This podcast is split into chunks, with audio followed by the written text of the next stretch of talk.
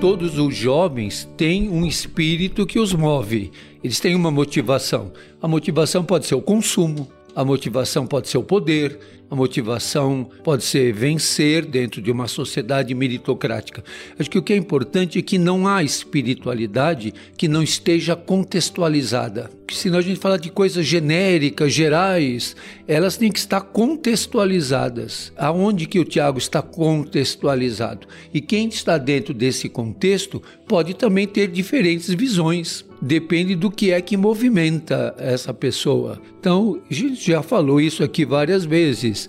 A pior coisa que pode acontecer é o pobre pensar com a cabeça do rico. O negro pensar com a cabeça do branco, a mulher pensar com a cabeça do homem. Então, o espírito que movimenta, ele pode tanto entorpecer quanto libertar, depende de que caminho essas pessoas estão trilhando. Você pode, na tua realidade, é, encontrar pessoas da tua mesma idade, da tua mesma condição social, mas que não se movem pelos mesmos eh, interesses que você se move. Então, também para a gente saber que essa questão de espiritualidade, ela pode ser conflitiva, ela é desafiadora, porque assim, fica uma coisa muito genérica, etérea. Essa espiritualidade que move o Tiago é a transformação, é o engajamento, é o compromisso, é a mudança. Outros jovens na mesma situação que ele pode não, não ter. Então o importante é como que a, a pessoa se desperta e como ele se vê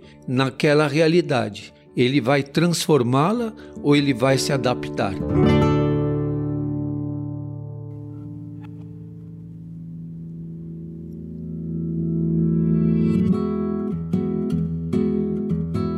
Você acabou de ouvir nossa pílula de sabedoria do podcast Todos os Caminhos. De segunda a sexta, você pode escutar nossas pílulas sempre pela manhã e aos sábados o episódio completo, disponível no Globoplay e em todas as plataformas de áudio. Até a próxima!